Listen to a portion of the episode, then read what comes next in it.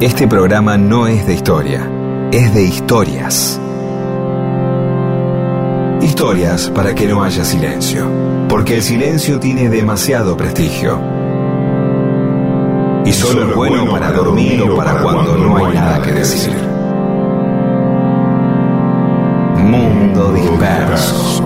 Historias de la vida y todo lo demás.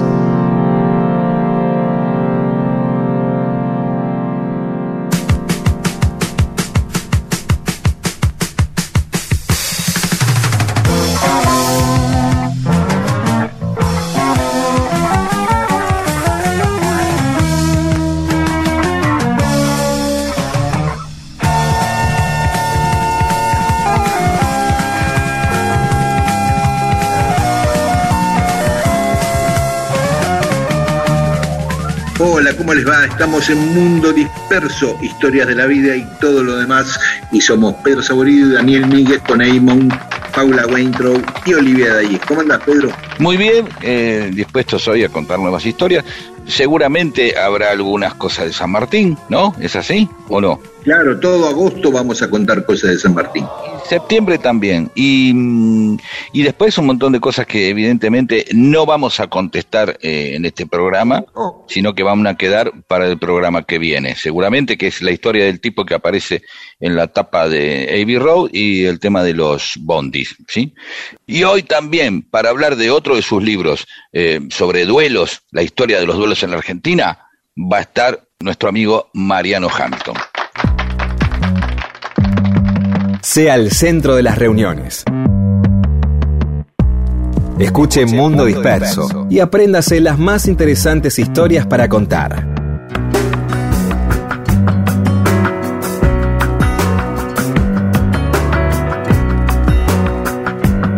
Bueno, y en Mundo Disperso habíamos dicho que durante los domingos de agosto íbamos a dedicarle un espacio. Bueno, para- dijimos muchísimas cosas siempre que, Sí, pero lo vamos a hablar de esto, de lo otro. Está muy bien, está muy bien.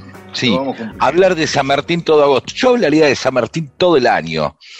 A mí, Sí. me- no, porque, a ver, eh, eh, justamente hoy vamos a hablar de, algo que me, me comentabas acerca de, de la parte del San Martín político. Siempre aparece esta cosa, el santo de la espada, ¿no?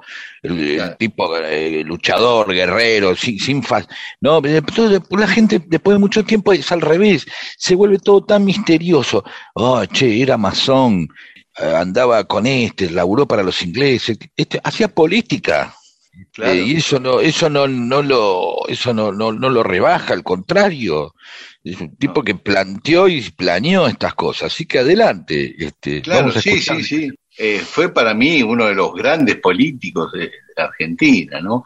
Eh, aparte pensando en cabe- con la cabeza, eh, no en la cosa chica, en la politiquería, ¿no? Eso él lo combatía mucho.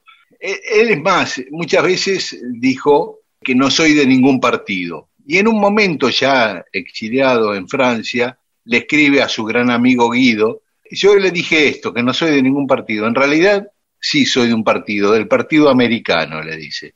Pensemos esto, él, 34 años, toda su vida de soldado español. Una España que se caía a pedazos. Pasó a primera vez superada por Francia, por Inglaterra, Francia con su república e Inglaterra con su monarquía parlamentaria. Y España todavía queriendo sostener la monarquía absolutista. Y él lo que no se bancaba era el absolutismo. Eh, eh, San Martín estaba imbuido de las ideas liberales como se concebía el liberalismo en aquel momento, los derechos del pueblo, todo lo que derivó de la Revolución Francesa. Y quería combatir el absolutismo y por otro lado liberar a América de ese absolutismo. Es más, él no tenía un régimen preferido, él sí pensaba en la monarquía para América, eh, pero no en la monarquía absolutista, sino en una monarquía parlamentaria. ¿no? E incluso en algún momento admitió que también el republicanismo podía ser, le manda una carta, por ejemplo, al presidente de Chile, que dice, ahora sí pienso que se puede ser republicano hablando en español, puede haber un gobierno republicano que hable en español, por el gobierno de Chile de ese momento, en fin. Ajá. Eso por un lado.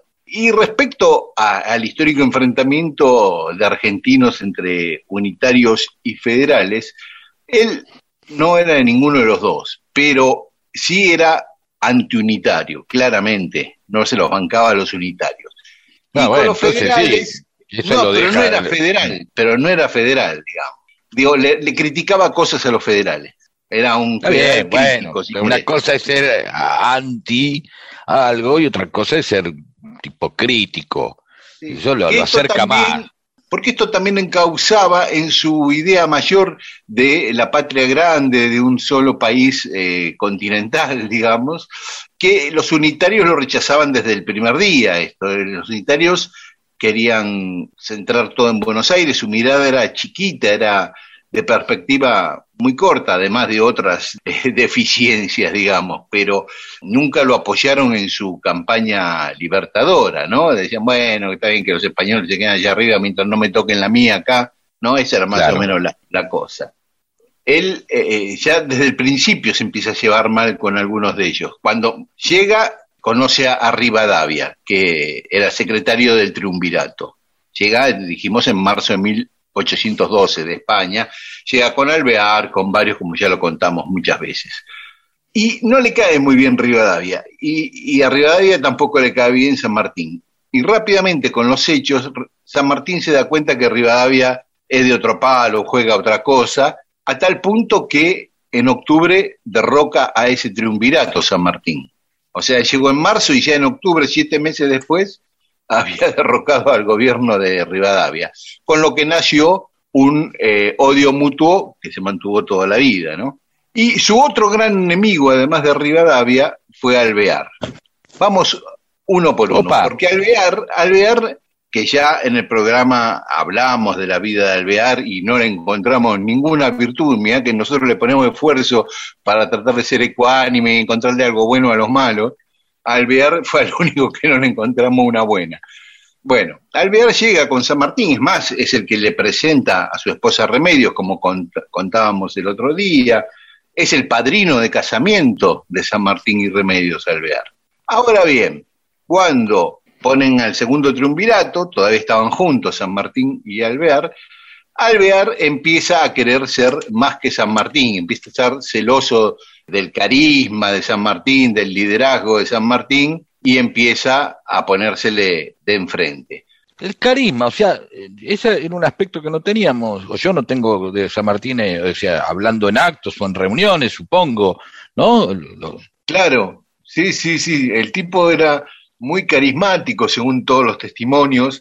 Eh, en las reuniones siempre era como un imán, era el centro de la reunión, era de una charla muy amena y muy cálida y bueno, atraía mucho, ¿viste lo que se llama carisma? Te, invocan, son los que te invocan, o sea, la sonrisa esa que te invoca, te da charlas, que es una clave en la, en la política, ¿no? Muchos, ¿no? Están, digamos que podríamos decir que hay eh, eh, políticos que son más de, la cultura del operador, que está desde atrás, ahí en la tramoya, y después está el otro que va, saluda a la gente, abraza, que quiere a la gente, que y, logra esto que, que, está comentando San Martín, y que también logra envidias, ¿no? Porque el tipo que compite dice, mira este guacho, cómo la gente se acerca y lo quiere, San Martín, y, lo abraza, y lo, bueno, no sé, nada, lo toca, esa cosa que uno necesita, ¿no? Con, con, aquellas personas que logran esto, ¿no? Mira San Martín, así, tan, tan perón, y sí. Sí, sí, y era, aparte,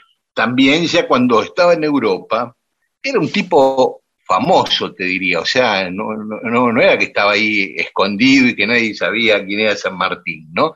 Encontré una nota de una revista francesa en 1829, la Revue de París, que el tipo, al periodista de la revista, lo mandan a cubrir a Bélgica eh, un encuentro de, exiliados, que se ve que había exiliados de distintas nacionalidades eh, en Bruselas, y, justamente el título de su nota es Los exiliados de Bruselas. Iba hablando de los distintos personajes que están en ese baile, en esa fiesta.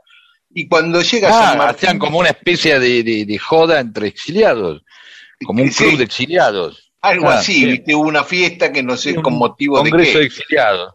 Sí. Pero al tipo lo mandan de París a Bruselas a cubrir eso, ya eso es un dato. Y cuando llega a hablar de San Martín, dice, su figura de aspecto dominante, tan gallarda que hace pensar en Tugomier y Clever, que eran dos generales franceses muy importantes en ese momento. Forman violento contraste con el tinte lechoso, lustroso de los fashionables, no sé, algo de fashion, de, fashion, de belgas e ingleses. ¿No? Claro, le pone ahí el porte de, macho latino. le da ese aspecto. Sí. Le da esa cosa. San Martín es sin duda alguna uno de los hombres más completos que puedan encontrarse. Uh, se enamoró. excelente, sí, espíritu elevado, carácter firme, hombre de fácil acceso y de un atractivo personal irresistible. ¡Wow! Se lo compró. sí. Vos sabés que yo un día te voy a contar, no lo puedo contar al aire, pero de una vez que fuimos con Omar Quiroga a hacerle una nota a un político, medio retirado está, pero en otra cosa, que me, me dijeron, guarda que salís, y eh, yo y Omar Quiroga estábamos en, Mitre, éramos, teníamos 23 años, nos hacíamos los pistolas con todo el mundo, qué sé yo, y fuimos y salimos, nos, pegábamos cachetazos para sacarnos el amor que ya eh, profesábamos después de estar una hora y media con esta persona. Después te voy a contar que... Tremendo, tremendo. Cuando los tipos pelan este eh, carisma, te encantan, ¿entendés? que hace precisamente es eso, quedas encantado, como quedas como flotando, como este tipo, ¿no? Que lo vio a San Martín, le tiró dos palabras, ¿qué hace? Le dijo así, y le convidó un canapé y ya se lo compró el tipo.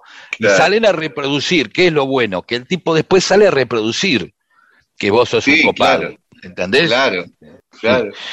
Perdón, seguí. Y, no, y otro ejemplo, ¿no? Que aparte de, que era un tipo muy conocido, un, político francés escribe también por esos días, eh, por los días de la vuelta obligado, ¿no? Cómo San Martín incidió en el gobierno de Francia para que cesen con las hostilidades, ¿no? Dice el tipo, nuestro gobierno se apoyó en su opinión, en la de San Martín, para aconsejar la prudencia y la moderación en nuestras relaciones con Buenos Aires. Y una carta suya, leída por nuestro ministro de Asuntos Exteriores, contribuyó mucho a calmar en la Asamblea Nacional los ardores bélicos. O sea, el canciller, el ministro de Relaciones Exteriores, lee ante eh, el Congreso eh, de Francia una carta de San Martín, y quedan todos enganchados, otra vez, se enamoran todos de San Martín. Ahí dice, mira cómo escribe, qué cosa, aflojemos el belicismo con, con, Argentina, ¿no? Sí, el tipo... en esa carta muy político le decía, van a perder, no vale la pena eso, ¿para qué? ¿Viste?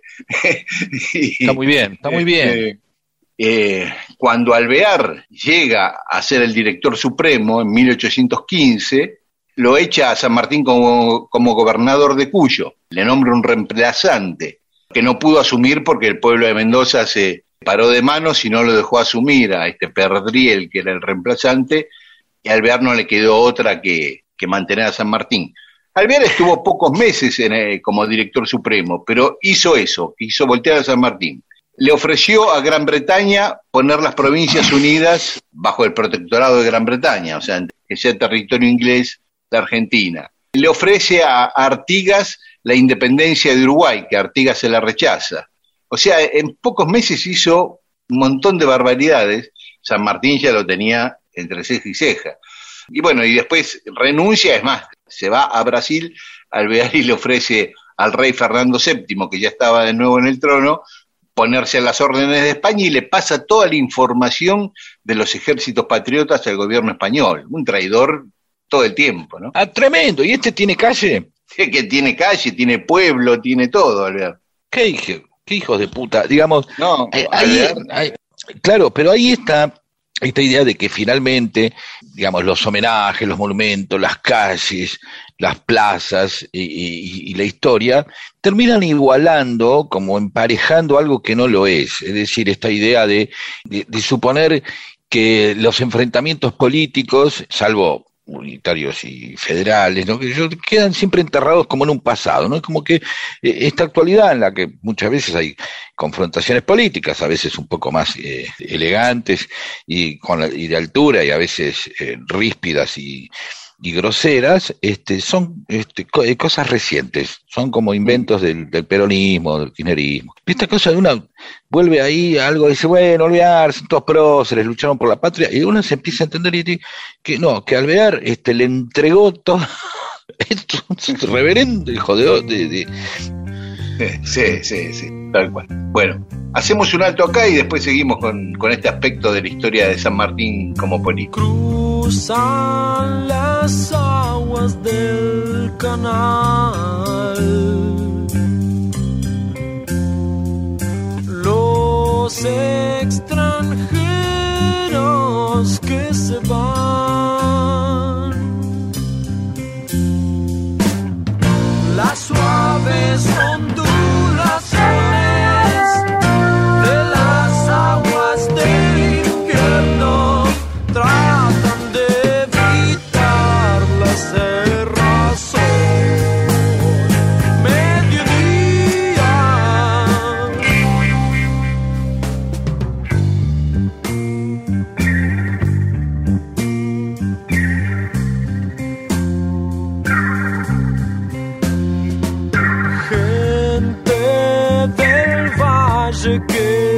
move on.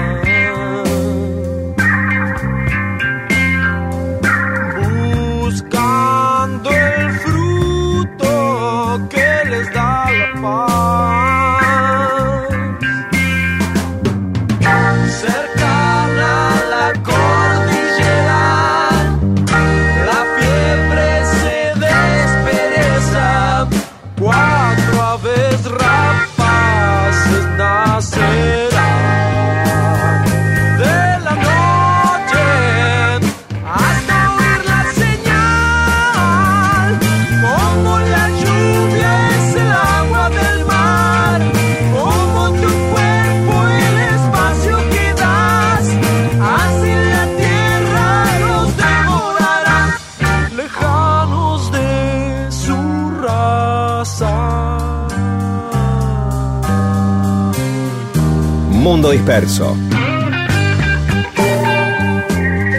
Recalculando. Seguimos en Mundo Disperso. Estamos hablando de San Martín como político y recordando su enfrentamiento con Alvear. Bueno, hay más cosas así para contar, pues ya estamos tomándole bronca. ¿Sí?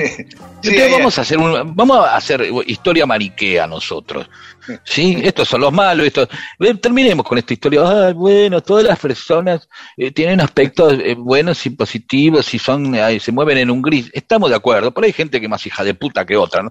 No podemos comparar, eh, digamos, a un asesino, a un alvear con un San Martín. Obviamente, los dos tenían cosas buenas y malas, pero ah, tomemos, terminemos con esta cosa, esta blandura donde todos entran y todo está, está, está bien con cualquiera. Y eh, hay, hay más documentos sobre, sobre esto, sobre el vínculo de San Martín con Alvear. ¿Te acuerdas cuando contamos que San Martín se exilia, se va, quiere ir a Francia, no lo dejan entrar a Francia, entonces se va a Inglaterra, donde se queda viviendo casi un año? Ahí lo recibe el que dijimos la otra día, James Duff, el Lord de Fife, el conde de Fife, y le hace un banquete, sí, de Fife, en honor a, a San Martín, donde entre otros estaba Alvear, que estaba ahí en Inglaterra. Y, ah, mira, bien. Y lo elogia, lo compara con Washington en su discurso, un montón de cosas así, y Alvear se pone verde. Entonces escribe un libro, Alvear, pero como si lo escribiera San Martín, se llama La vida del general San Martín, ¿no? Y hay un libro apócrifo donde San Martín escribe en primera persona confesando crímenes, actos de corrupción, ¿no? Una, una cosa tremenda. Muy bueno, o sea, recontra. Eh, ¿Ves? Estas son las cosas que uno. Eh, fake news tremenda. Bueno, por eso, uno puede decir bullying, fake news, como si fueran, eh, parecen fenómenos modernos de las redes. Y el tipo le había hecho un libro astuto, el alvear, ¿eh? O sea, sí, taimado, bravo, bravo, bravo, sí. Sí, cuando en 1837 ya San Martín vivía en Francia, hacía mucho, eh, Zarratea le escribe una carta como tratando de despegarse él, Zarratea, de Alvear, ¿no? Que era cosa de Alvear, que él no conspiró contra él, ¿viste? Bueno, tratando de echarse la bandina Zarratea. Y ahí San Martín le contesta, bueno, qué sé yo, ¿viste? Medio. Pero le dice respecto a Alvear, este es un hombre que no es digno de llamar la atención de toda persona que se respete un poco. Y después dice, estoy muy persuadido que él acabará como ha vivido, es decir, con la execración de sus conciudadanos. Le- ahí le erró San Martín. Nunca pensó que le iban a dedicar una avenida, alvear y una estatua. y Claro, claro. Ahí le erró. Él pensó que en el futuro iba a ser condenado por los argentinos. Bueno, y el otro Rivadavia, ¿no? Como habíamos dicho, lo había, San Martín lo había derrocado, qué sé yo. Y después Rivadavia siempre estando en el gobierno o atrás del gobierno, porque antes de ser presidente ya, cuando estaba Martín Rodríguez el gobernador, el que manejaba los hilos del poder era Rivadavia. San Martín tenía que estar parando conspiraciones todo el tiempo. Eh, bueno, una vez con Rivadavia y Alvear, antes de irse a Alvear, eh, habían tramado un asesinato de San Martín a través de unos militares franceses que lo, le lo vamos a contar bien un día eso, los desbaratan San Martín propio el, el atentado contra él. Después él le escribe a Estanislao López, el caudillo de Santa Fe, ves, tenía mucha más, tenía correspondencia con los federales. Le dice que si va a Buenos Aires lo van a juzgar y lo van a sentenciar a muerte. Después le escribe a Guido, hablando del pasado, ¿no? Acuérdese que en ese año, en 1823, si yo iba a Buenos Aires me iban a prender como a un fascineroso. Por eso no pude ir a darle el último adiós a mi esposa. Después, en otra carta, señala a Rivadavia como uno de los autores intelectuales del asesinato de, Dor- de Dorrego y mm, en otra carta denuncia la ineficiencia y la corrupción del gobierno de Rivadavia. Es más, en los diarios de Buenos Aires que respondían a Rivadavia, ya con San Martín exiliado, cada vez que venía la conmemoración de, de algo, el cruce de los Andes, la batalla de Chacabuco, lo que fuese, le daban un gran despliegue, elogiaban eso, ¿no? Eh, hablaban de la epopeya del cruce de los Andes, de la liberación de Chile y de Perú logrado por los argentinos, pero jamás, jamás se mencionaba que San Martín ni siquiera había participado en eso. Estaba prohibido nombrar a San Martín en los diarios, como pasó con Perón acá en la década del 50 Vos y del sabés, 60. eh, voy, a, voy a improvisar un poco, como siempre, pero no importa, pero un poco Sí. más. Vos sabés que hay algo en donde me han comentado, y esto lo podemos ir a preguntar eh, a gente que sepa en, algún momento, acerca de la eh, reivindicación que se hace desde el peronismo a lo sanmartiniano. Que hay como una instalación de lo sanmartiniano que no es tan previa al peronismo, que se vuelve, sino que estaba más perdido San Martín antes de Perón. Vamos a ver si es así, después lo podemos ver. Por ejemplo, mira, ¿Se una cosa que se me No- no ocurre digo que es esté perdido, no digo que esté perdido, ¿eh? este, digo que simplemente que hay, digamos, hay, hay cosas como, como que se empiezan a, a poner este, un poco más en valor eh, a partir del peronismo. Pero Bueno, yo creo en preguntar a- 1950, en 1950, Perón hace un enorme despliegue del centenario de la muerte de San Martín. Ajá, muy bien. E- Ese es el año sanmartiniano, 1950, lo declara Perón, y todo estaba hecho en función de San Martín. Todas las cosas oficiales de ese año era en honor a San Martín. Ahí le dio un impulso tremendo en la memoria colectiva eh, Perón a San Martín. Ese año, incluso, 1950, Perón le pone Libertador General San Martín a la actual Avenida Libertador. Hasta ahí la Avenida Libertador no Sí, se señor. llamaba Libertador. Así bien, que también por eso. eh, se enmarca en ese año ¿no? de festejo. Sí, sí, y no sé si lo del Instituto Sanmartiniano también hubo una manija de Perón. En- ya en el gobierno de Perón tiene un manijazo extra. Bueno, eh, creo que se inaugura ahí el, Ah, se inaugura. el, el edificio del Instituto San Martiniano, que es una réplica, como decías vos, de, de la Casa de Granbur, eh, se inaugura en 1946 en el gobierno de Perón. ¿Ves? ¿Qué te digo? Es así. Sí. A mí me parece que, que Perón lo que recupera es el lado nacional y popular de, de San Martín, ¿no? Porque hasta ahí era el héroe de la historiografía liberal, ¿no? La que había armado Mitre. ¿Cómo hizo Mitre, como decías vos, cómo hizo Mitre para eh, que Rivadavia y Alvear pudieran convivir en el mismo pernazo con San Martín, ¿no? Le sacó Bueno, los tanto- atributos políticos a San Martín. Exactamente, militares y humanas, personales. El, el santo de la espada, no el santo de la rosca, de la política, el tipo que, que habla, que manipula, un político, no lo dejó nada más que en esa, el bravío luchador que cruzó. los- Perón le devuelve su galaxia política, ¿no? Más allá de la militar. Sí, a mí me parece que, que fue así y con, con intencionalmente, no, no, no de casualidad, sino con, con Bueno, también buscar una identificación. ¿Por qué no voy a hacer política yo si San Martín también era político? No se queden nada más que con esta historia del tipo que cruzó los Andes y que lu- luchaba nada más. También era un político. E incluso San Martín tenía algunos links viejos con el peronismo, si queremos traerle un poquito de los pelos, pero él se dirigía a, sus camaradas y a todos sus amigos de lucha como compañeros. Bueno, estábamos con, con Rivadavia y, y mirá lo que pasa una vez, que es el, el último hito con Rivadavia. Se encuentran en París. Rivadavia se va a vivir a París, entre, se va en 1927 hasta 1934, vive siete años en París. Y un día San Martín lo ve en la calle y va y lo reta a duelo. Uh, Y cosas los, no se saben. no, y, y los amigos lo, lo disuadieron, los amigos que iban con San Martín y le insistieron, y qué sé yo, dejate de hinchar, que... bueno, y al final lo convencieron y, y no se hizo ese duelo, ¿no? Sabía que Sí. se odiaban tanto. Yo sabía lo de Rivadavia, todo sabía, pero no, no, no sabía que se odiaban tanto. Hoy lo odiamos un poco más. Es un programa que se dedica a ensalzar determinados próceres y eh, este, odiar más a Rivadavia, que también puede ser la próxima sección, ¿no? Este, odiar a Rivadavia.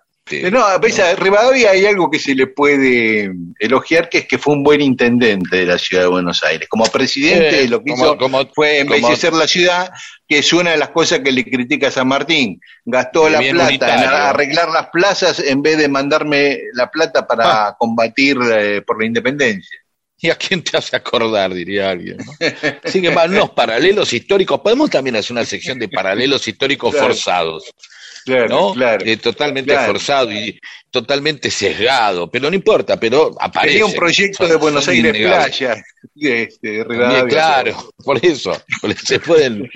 Así que bueno, bueno, Y hoy hablamos de los enemigos de San Martín, pero el domingo que viene vamos a hablar de los amigos, ¿no? por favor, me encantaría. Eh, de sus Sí, facetas sí. políticas, sus alianzas, este, sus, eh, eh, él tuvo que ver mucho en el Congreso de Tucumán, ¿no? Esa cosa que nunca está muy clara. Bueno, contámela. Tanto la Asamblea bueno. del año 13 como el Congreso de Tucumán. Ah, mirá, la del 13 también, ¿viste? Ahí También. está, listo. La semana que viene hablamos. Hablamos de eso, de Belgrano, de Rosas, de todos.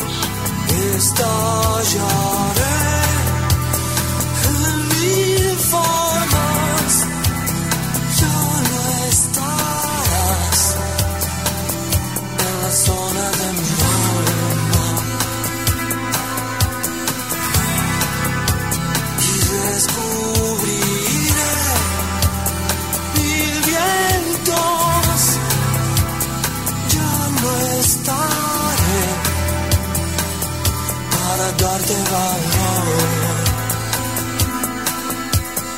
Todo se quedó,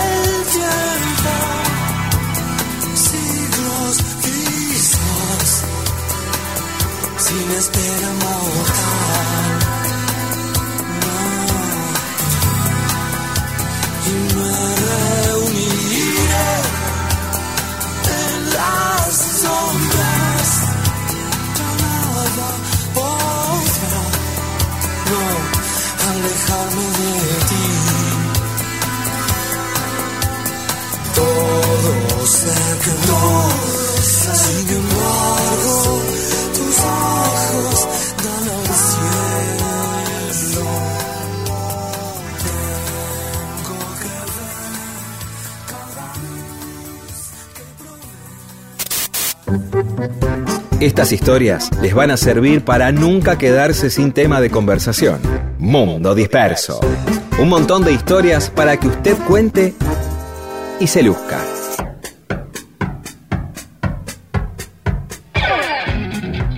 Y estamos en Mundo Disperso. ¿Sabes, Pedro, que Buenos Aires pudo haber sido una isla? Eh, ¿La ciudad de Buenos Aires o la provincia? No, la ciudad de Buenos Aires.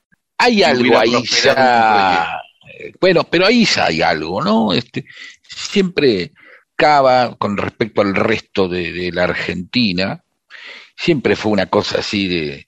Aún hoy, estando en el medio, de- siendo parte del AMBA, ¿no? Casi de, de- una unidad geográfica, social, cultural y económica, es una cosa aparte, ¿no? El porteño se considera algo aparte. Así que esto de la isla, eh, ¿no? ¿Es porque le iban a hacer, eh, le iban a fundar afuera, este, Martín García. No, no, no, no, no. En la propia ciudad, el arroyo Maldonado iba a ser navegable, lo iban a ensanchar, lo iban a dragar.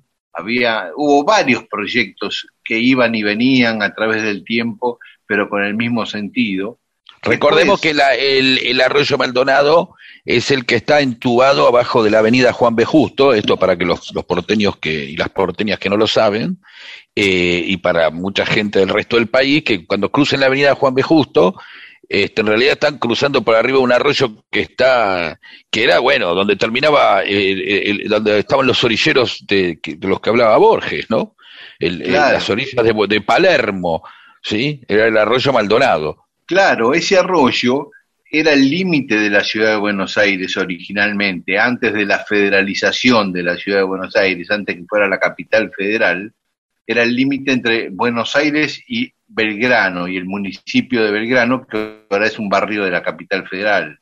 Ese arroyo que nace eh, partido de la Matanza por San Justo y desemboca en el río de la Plata, en un momento se proyectó, como decía antes, ensancharlo, drenarlo, hacerle camino como una rambla a cada orilla y que conecte más o menos eh, mataderos con el arroyo Sildañez, ensanchar y drenar el arroyo Sildañez y que eso fuera el riachuelo. Y el riachuelo, El Sildañez de dónde va? Plata. ¿El Sildañez de dónde va? El Sildañez va desde Mataderos hasta el Riachuelo. Y al Maldonado lo unían con el Sildañez con un canal, ese era el proyecto.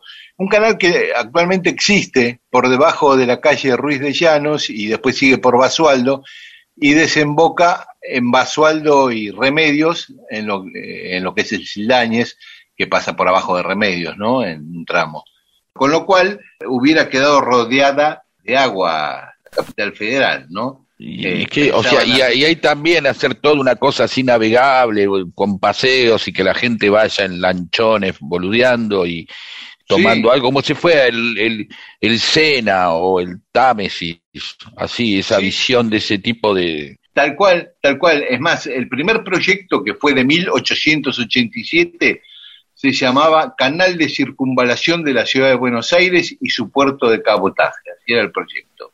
Ese proyecto quedó eh, en la nada, pero después, a lo largo de los años, se volvieron a presentar proyectos similares porque en ese momento era una zona descampada, ¿no? muy poco habitado, todas las orillas de, Maldonado. Y entonces eh, había gente con visión que decía, dentro de unos años esto va a estar lleno de casas y este proyecto va a ser inviable. Hay que hacerlo ahora porque después va a ser muy tarde. Y tenía razón, Sí. tenía razón. Me hubiera quedado muy lindo eso. ¿no? Eh, ¿Qué sé yo? Sí, Este, claro. un- Me parece que Pero sí, una siempre cosa- una ciudad con ríos queda linda. Eh, el, el- el modelo a seguir, digamos, de Buenos Aires eh, siempre ha sido las ciudades europeas, está claro, ¿no? No lo vamos a andar negando. Es más, siempre se dice, "Ah, eh, Buenos Aires.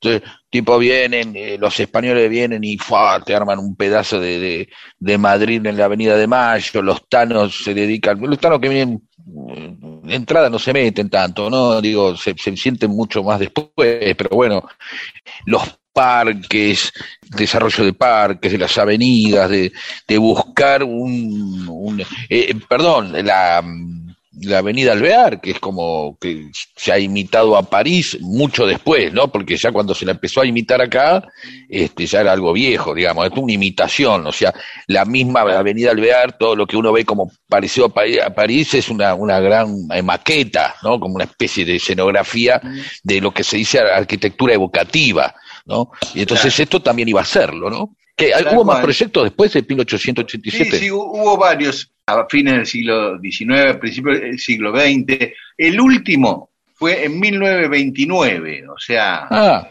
no tan lejos.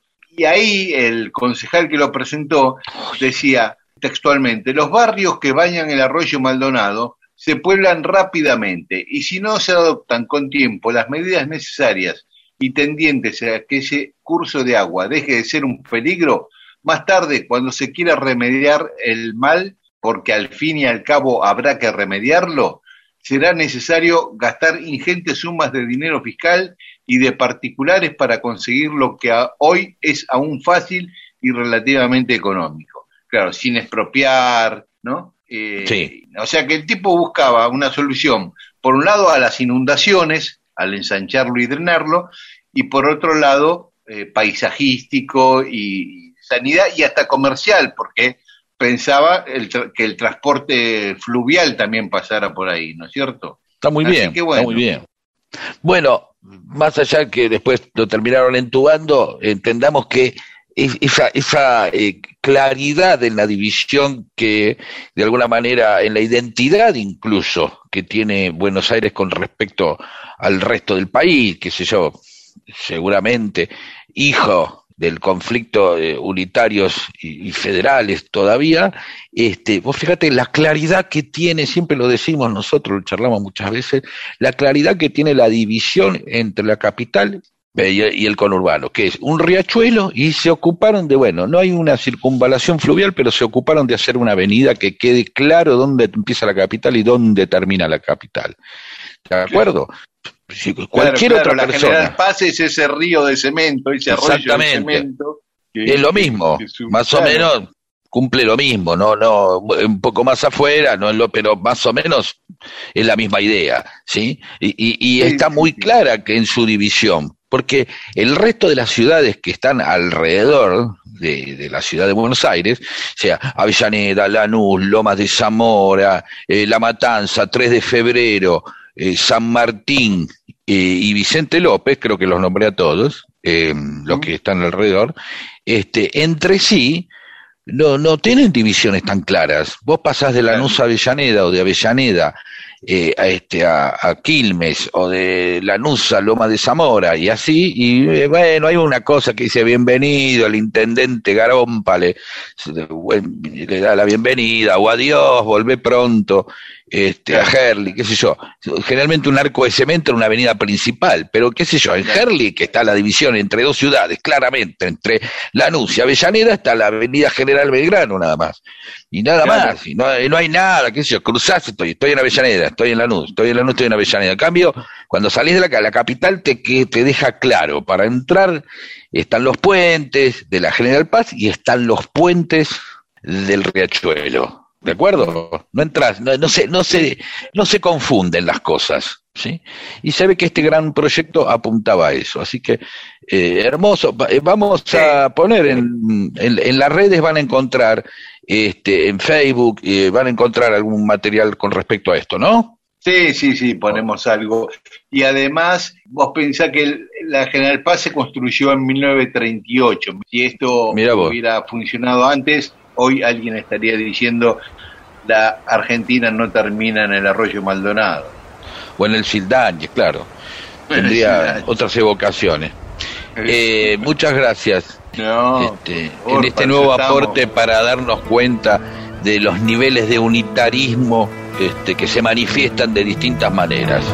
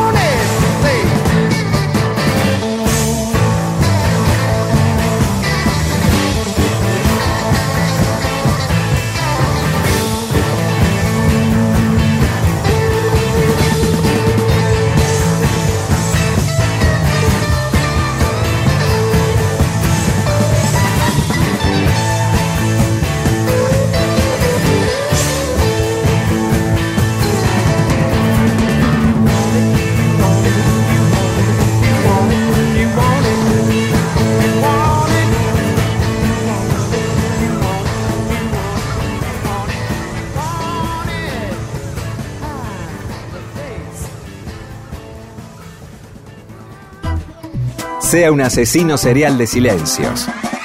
Mundo Disperso le ofrece magníficas historias para atarse a un muelle de interés y no dejar que el catamarán de una relación se precipite por la catarata del aburrimiento.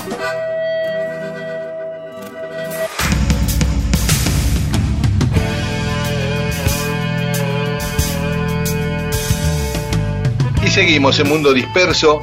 Hace un tiempo nos había acompañado Mariano Hamilton. Habíamos hablado de los masones, de función de un libro de los masones argentinos que él había escrito. Mariano tiene otro libro sobre los duelos y los duelistas.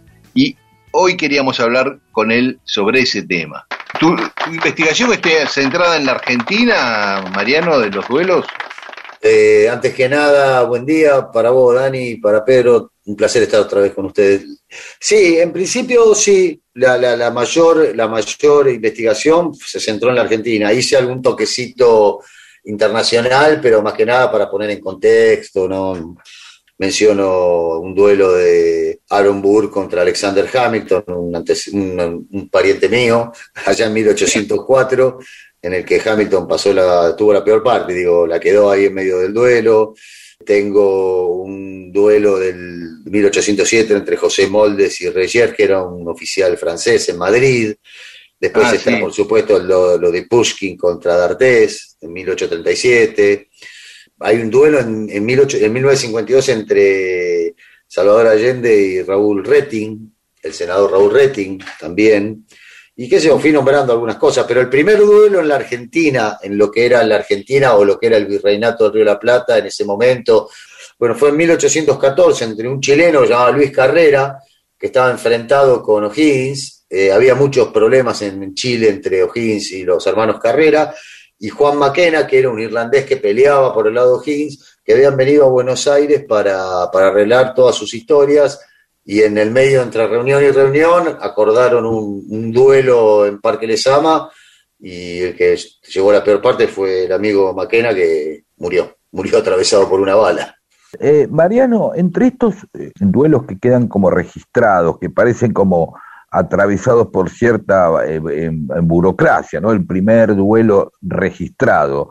Y Sí. esos duelos criollos en los que uno podría ver entre peleas a, a cuchillo, eh, Claro. a- a- ¿hay algo parecido? Eh, hay, ¿Hay cosas que coinciden? No, O- es completamente diferente. Eh, el proceso del orillero, l- la- la- la- los duelos entre orilleros o los duelos en las pulperías o los duelos en lo que fuera, no mediaba más que nada la calentura del momento, te levantabas en medio de la discusión, le partías un sillazo en la cabeza, sacabas el facón, enrocabas el poncho en la mano izquierda y te, te cagabas a cuchillazos. Acá, en esto que te estoy diciendo, tiene median otro tipo de cuestiones que es el envío de padrinos, la elección de las armas. O sea, puede pasar, un duelo puede ocurrir a las tres horas o puede ocurrir a los tres, a los tres meses, digamos, ¿no? Porque son cuestiones que están vinculadas al honor y están vinculadas más a, la, a, la- a las, lógicas, a las lógicas de las élites. Tiene, es otra lectura, es otra lectura completamente distinta el duelo entre un orillero o un, pul- o un, un gaucho en una pulpería y los duelos que tenían estos fulanos, ¿no? Estamos hablando de, de todas personas que estaban vinculadas al poder y a las élites. Y la pregunta es, ¿había una etapa de mediación antes? Claro, por Eh, supuesto.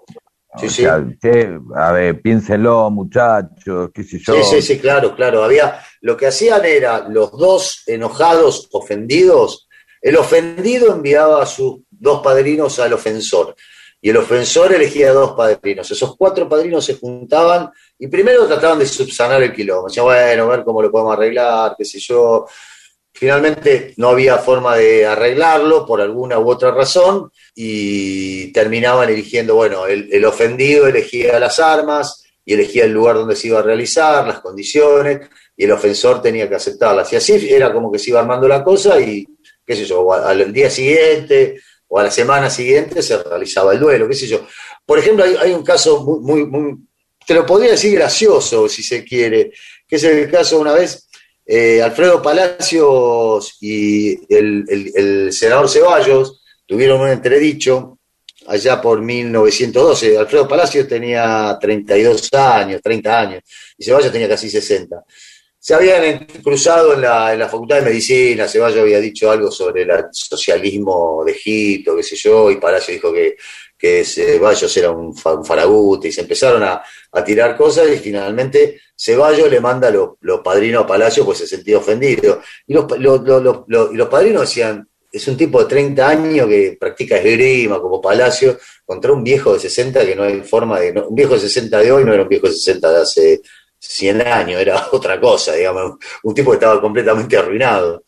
Y entonces lo que querían arreglar, y los dos eh, padrinos de Palacio, que eran eh, Rodríguez y Be- Beangoechea, eh, convencen a, a los a de Ceballos de que no tenía sentido el duelo. Y le dicen a Palacio, che, no, no, convencimos que ya se va, se va a retractar, Ceballos, quédate tranquilo, no va a haber duelo. Y Palacio se volvió loco y dijo, no, no, ahora como ustedes hicieron esto, yo me re- los reto a duelo a ustedes dos. Y los retó a duelo los dos y se batió a duelo con los dos padrinos de él, porque estaba completamente colifa Palacio.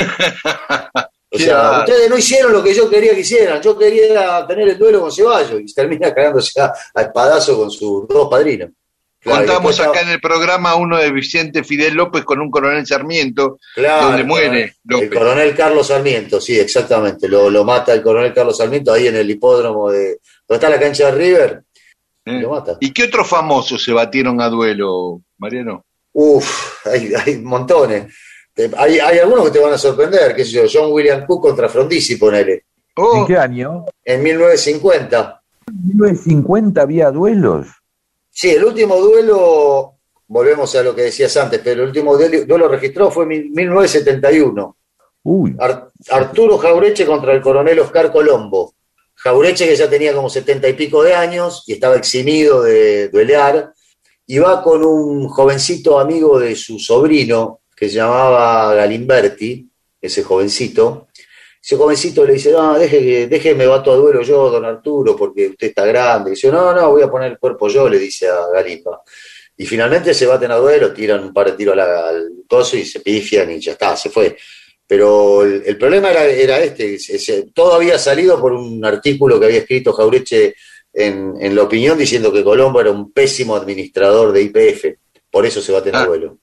Y escúchame, el de Frondizi con John. William Cook, ¿también fue con arma de fuego? Sí, sí, también fue con arma de fuego y dicen que, que ahí lo que ocurrió fue que Cook estaba tan caliente que falló el tiro porque le apuntó a la cabeza y no al cuerpo.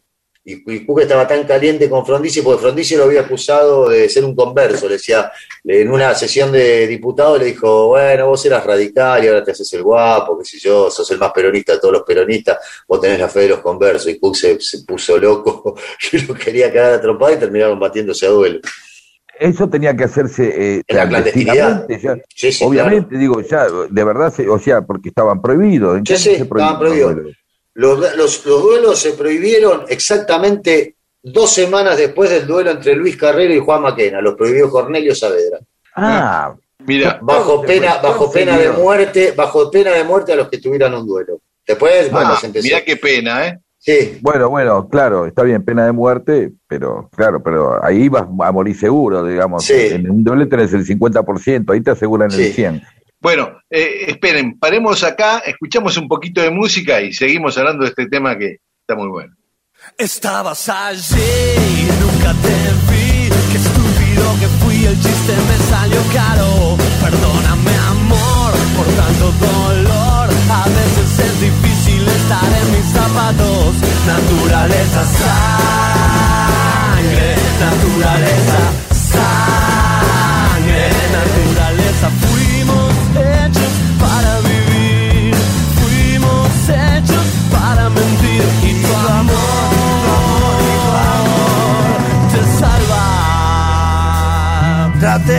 salir, pare de sufrir.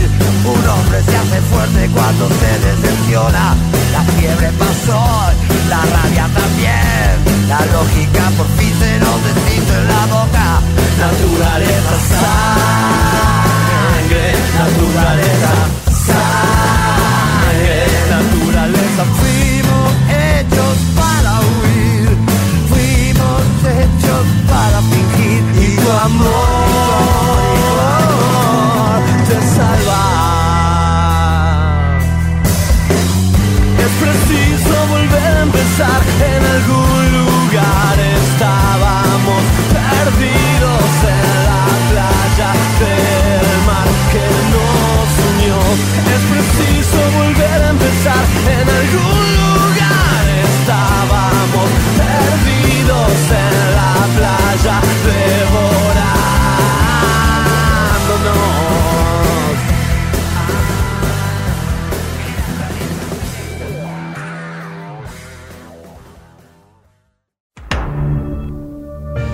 Basta, basta, basta.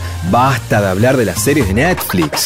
Sea usted un auténtico Netflix, humano, contando todo tipo de historias para amenizar reuniones. Mundo Disperso. Historias para que la gente tenga más cariño por usted.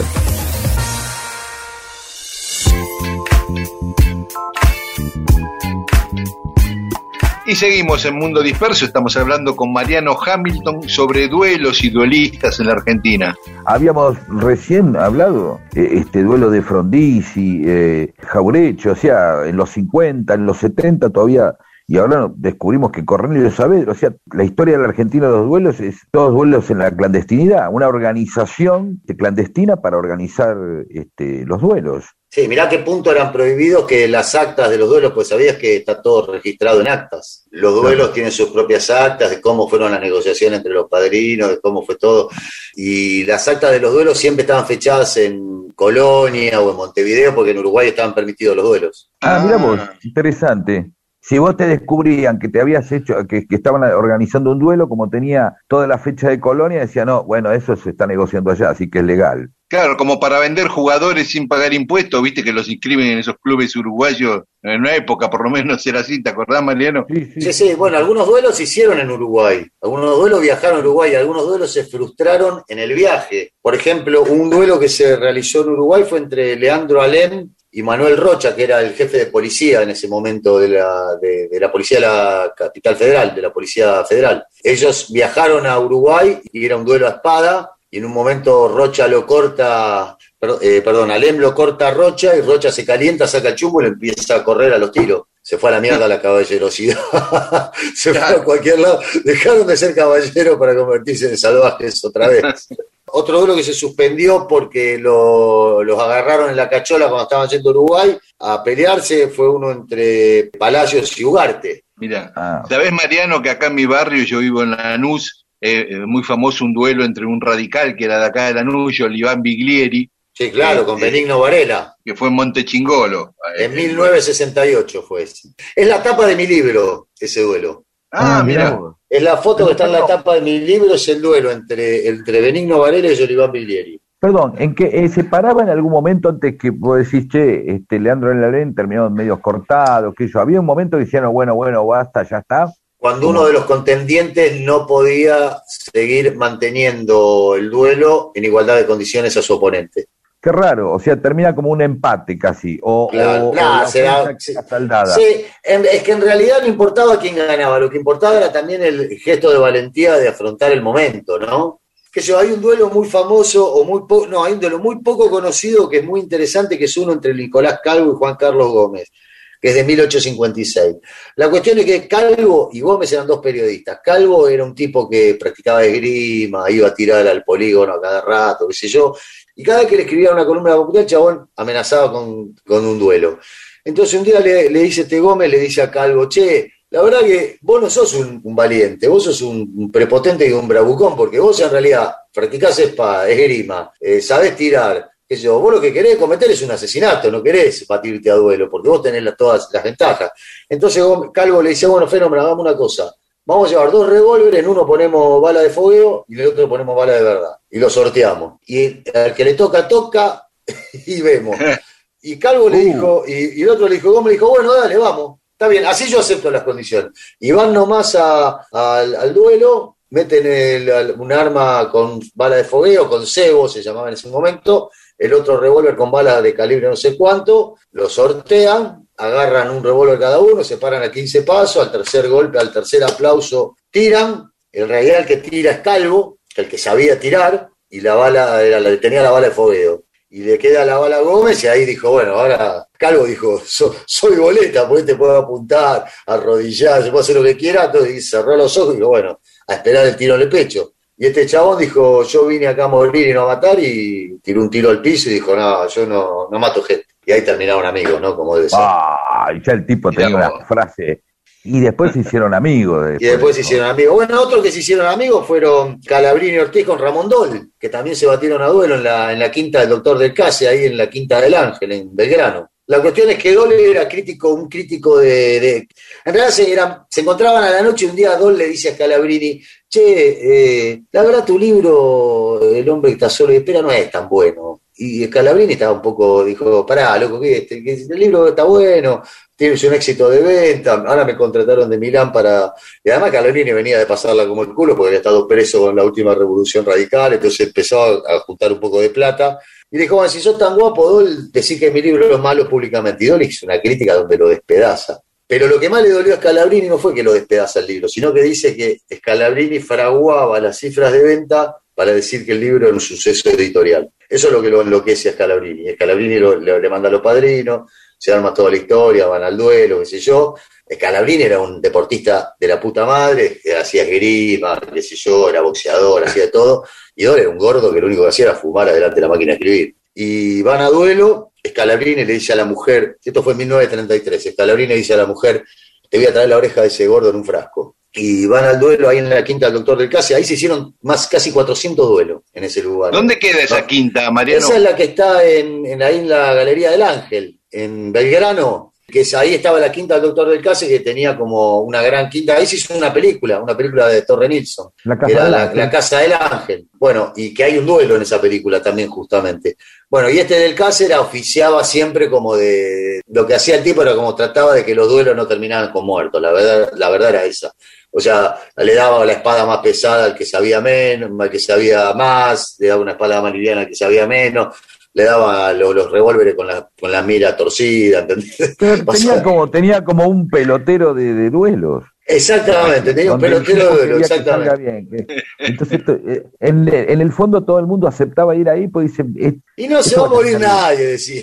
Es de chiste. claro, claro, claro, claro, Bueno, claro. y cuando van al duelo Scalabrini con Dol, se cagan a sablazo, ¿eh? realmente se cagan a sablazo. Y, y, y Scalabrini lo corta bastante a Dol. Y finalmente paran la pelea porque Dol no podía ni respirar. A al segundo round ya estaba, ya estaba, el chabón estaba largando los bofes. Y terminan ahí de- del duelo y Dol se da vuelta, empieza a orinar en un árbol y ahí se vuelve loco Scalabrini. Dijo, gordo, te voy a matar otra vez, agarrar la espada que te voy a reventar. Y finalmente terminaron amigos. La historia de los duelos son historias muy interesantes, que yo, Jorge Newbery, que salió a defender a la mujer porque un tipo le tiró una, co- una copa de champán en la pollera. Cosas ridículas, realmente. Los motivos de los duelos eran recontra variopintos. Hay uno que a mí es el que más me gusta, que es uno entre Horacio Llanarte y Rodolfo Moreno, que eran dos ignotos. Rodolfo Llanarte no, pero Ro- Rodolfo Moreno, que era un ignoto diputado, que es este en, en el, 7, el 7 de junio del 17 es este. La cuestión es que Llanarte, que era radical, está- estaban discutiendo si se iba a intervenir la provincia de Buenos Aires, si iba a intervenir en una sesión de diputados. ¿Sabes cuánto tiempo habló Ollanarte? 17 horas 25 minutos habló. Ah, Porque el chabón le dijeron la orden, la orden era, eh, él era Irigoyen, o sea, Llanarte Irigoyen, Irigoyen le dijo que no se vote. Y el chabón le hizo la gran Chávez, se puso a hablar, hablar, hablar y habló durante 17 horas 25 minutos. Los chabones que iban cayendo desmayados, ¿viste? Para no para llegar al momento de la votación. Y finalmente el tipo consiguió que no se votara. Pero cuando llegó el momento, cuando llegó el momento de la votación para que no se votara, el tipo se levantó y no dio quórum. Entonces ahí se volvió loco Moreno. Dijo, de puta, nos tuviste 17 horas acá, sentado, escuchándote, y ahora cuando llega el momento de dar quórum para la votación, te levantás y nos dejás sin votación. Entonces ahí fue cuando lo, lo retó a duelo. Y se retaron, se retaron a duelo dos veces. bueno, Mariano, buenísimo, buenísimo todo esto que nos estás contando. Nos vamos despidiendo, pero queríamos, con Pedro decíamos, tu libro Nunca Más Económico, que la otra vez lo mencionamos, la otra vez que estuviste con nosotros, Sí. y queríamos recordarlo, porque vale la pena, viste, que la gente lea ese libro. Y vale la pena porque es una herramienta militante más que una herramienta literaria. Es una herramienta que está hecha para pensar un proyecto de país y pensar que tenemos, los argentinos tenemos un destino mejor del que nos está tocando, ¿viste? La verdad es esa. Y la verdad que si volvemos a caer en el neoliberalismo, la vamos a pasar mal. Y creo que ninguno de los que está, ni por lo menos ninguno de nosotros tres quiere volver a pasarla mal. Así es. Bueno, muchísimas gracias, Mariano. Por favor, para mí es un placer siempre hablar con ustedes dos. Ha sufrido un poco, pero ya está volviendo. Se ha cancelado sin razón. Todo todos los milagros que nunca se me han dado siguen girando alrededor.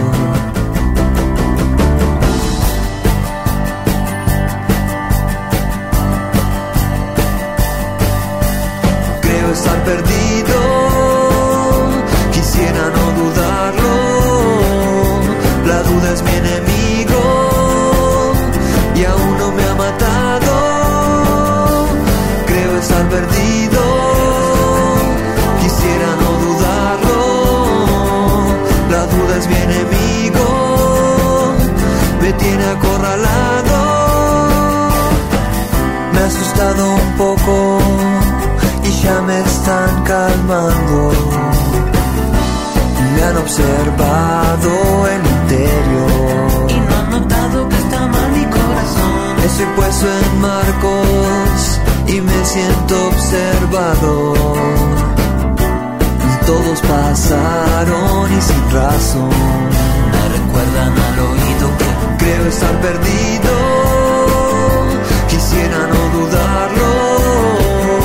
La duda es mi enemigo y aún no me ha matado. Creo estar perdido, quisiera no dudarlo. La duda es mi enemigo, me tiene acorralado.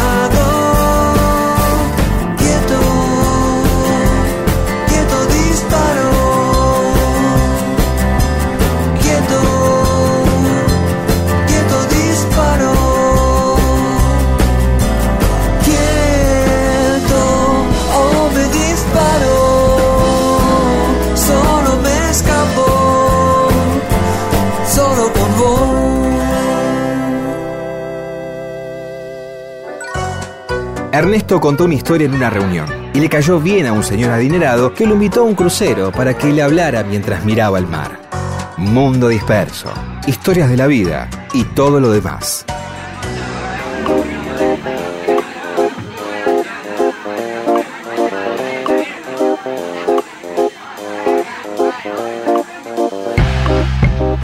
Y en Mundo Disperso tenemos mensajes de nuestros oyentes. Marcelo Vázquez dice, un saludo desde Córdoba, como todos los domingos mientras atendemos la vinoteca, tiene una vinoteca Marcelo con su hija Malena, qué lindo. Eh, la mención del Instituto Central de Córdoba lo alegró. ¿eh? Sí, no todo es Fundación Mediterránea en Córdoba, dice. Este, claro, porque realmente últimamente los cordobeses este, están siempre siendo mencionados como, uy, anti-kirchneristas, eh, o gente que no se cuida, hubo algunos problemitas, este, acá quiere que aparte de, de- de mencionar a Caballo y esas cosas, mencionemos cosas lindas como el Instituto Central Córdoba. Mónica Santos, qué bueno que le dieron media hora más al programa, no, la recuperamos. Claro. Teníamos dos horas y un par de veces por el fútbol eh, perdimos media hora. Bueno, no sé, ve- ve- míralo como quieras, Mónica. Nos hacen pensar en un programa con inteligencia didáctica, es social, placer- muy, muy motivante. Gracias, Mónica. Rubén de Paternal dice Domingo Perfecto de Pizza Fría. Este es un tema, placeres prohibidos. La pizza fría, mate y mundo disperso.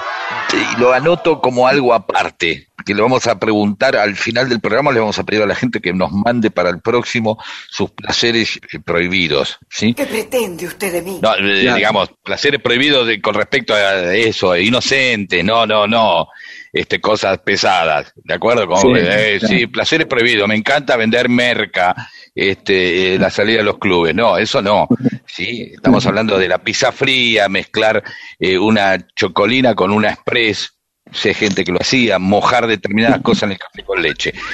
Darío Carnevale, soy colectivero, espero ansioso el informe de colectivos. Prontamente lo vas a tener, Darío Carnevale. Florceta, al fin los puedo escuchar en vivo, por supuesto, siempre. El Ángel Verdugo, los escucho como puedo desde el trabajo, que por ahí vaya a saber dónde trabaja, pues como puede, ¿no? Porque por ahí está en una carnicería o en... y después más tranquilo en Radio Cut, claro. Sí, está trabajando, no sabemos a esta hora que está haciendo el Ángel Verdugo, nos sería bueno para saber si es tan inconveniente. Por ahí está en- atendiendo un bar, por ahí atiende una guardia, por ahí es, eh, es cirujano y tiene atiende los turnos Claro, del domingo al mediodía. Y se te complica, claro. Sí, vos sabés que una vez hablando con Coco Sin el programa, llamó, llamó a un cirujano y decía que, que le, escuchaban el programa mientras eh, operaba, que le hacía bien, que le daba calma mientras trabajaba. Sí, porque la gente dice, ah, este, el tipo, el cirujano tiene, no, el cirujano está trabajando y necesita precisamente de un clima adecuado, no, que está todo el tiempo en un estado de gravedad. Esas son las películas, más bien que los tipos están preocupados, pero están laburando, este, y mejor que estén cal Yo prefiero un cirujano calmado, distraído, obviamente. eh, este, que, que tampoco eh, se ponga a pelotudear porque está escuchando radio, pero, pero que esté tranquilo. Sí, Cecilia Casamayor, imperdible cada programa, pero me pregunto, ¿solo invitan a hombres? ¿Por qué? Y, pues, eh, no, vamos a invitar mujeres. De hecho, todavía no, no pudimos coordinar. Lo que pasa es que como estamos invitando amigos, y Pedro y yo tenemos más amigos varones que amigas mujeres, pero ya algunas tenemos. Algunas amigas tenemos y van a venir. El tipo José Montenegro, gracias por el recuerdo para mi querido Instituto Atlético Central Córdoba. Cuando sale a la cancha es ensordecedor el grito de Instituto. Así dice José Montenegro. Le- eh, Leandro Fenoglio, confieso que es la primera vez que escucho el programa. Bien. para no creerlo, profe. Y me resultó muy interesante. Además de la tremenda charla sobre Quino con Miguel Rep. Sobre la visita de Rep, Albano Mi Pérez saluda y agradece eh, al pintor cervantino Rep, así lo define, eh, el lujo del revisionismo de, así explica Reinaldo Reiser, Quino junto a Rep, y, también pone sobre la idea de, de los sanmartinianos, estos chismes sobre la suegra. Doña Tomasa será, eh, será culpable del estereotipo de suegra, digamos ese de los chistes de Verdaguer.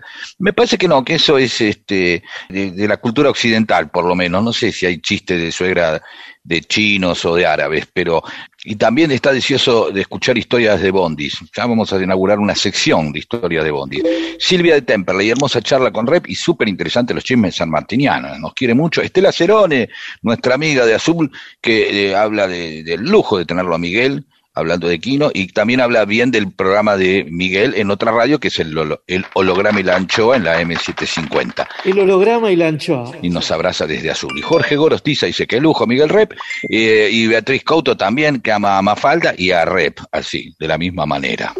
Cristina Azorral, qué lindo escuchar a Rep. Cero divo, cuando podría chapear con su propia obra y también con su amistad con Quino. Por el contrario, lo honra con el mismo rasgo de genuina modestia. El Luján Square, quería que le preguntemos por Lucas y el Niño Azul y por el nuevo libro que está haciendo Miguel sobre Diego. pero bueno. Será en la próxima. En la, pues va a estar de nuevo, va, va a estar prontamente con nosotros nuevamente. Hablando de esos temas, ya está, nos dio temas. Pablo habla del sonido cultural de Come Together, esto es referencia a Abbey Road. Previo al riff dice que nada más y nada menos que Shut Me, Dispárame. Este tema y final de Caja Negra de Gustavo Cerati son la evidencia de que algunos artistas perciben cómo va a ser su final. Rubén Ubaldo Lobo dice, queda pendiente la historia del tipo de la foto de la tapa del disco. Eh, sí, eh, siempre queda pendiente. Estás, eh, nos manda saludos de General Güemes y quedan pendientes nuestras respuestas desde Salta. No, eh, Pero sí, estamos en un programa que siempre quedan pendientes. A- Anotemos que tenemos Bondis y la historia del tipo de la tapa de Abbey Road. Eh, Néstor Gavis dice que, que es del Frente de Artistas del Borda y que para el último festival, Una Puerta a la Libertad, que reunió a 500 artistas internados en hospitales psiquiátricos de todo el país, en Mar del Plata, sacaron la foto con cuatro internos cruzando una senda peatonal pintada como el disco de los Beatles con las mismas poses, pero adentro del Borda. Muy lindo.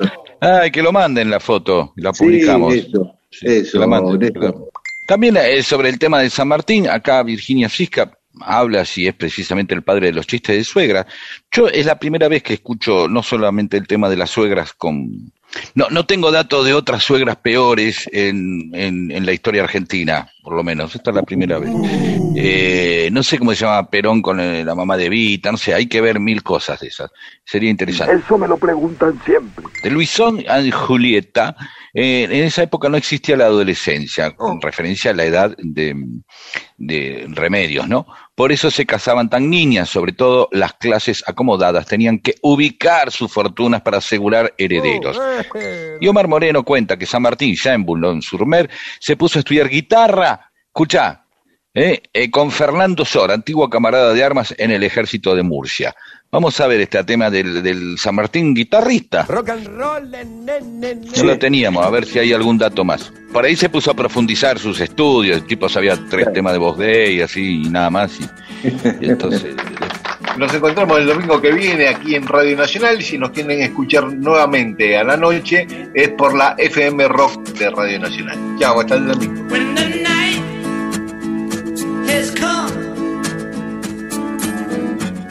and the land is dark, and the moon is the only light we'll see. No, I won't be afraid. No, I, won't be afraid.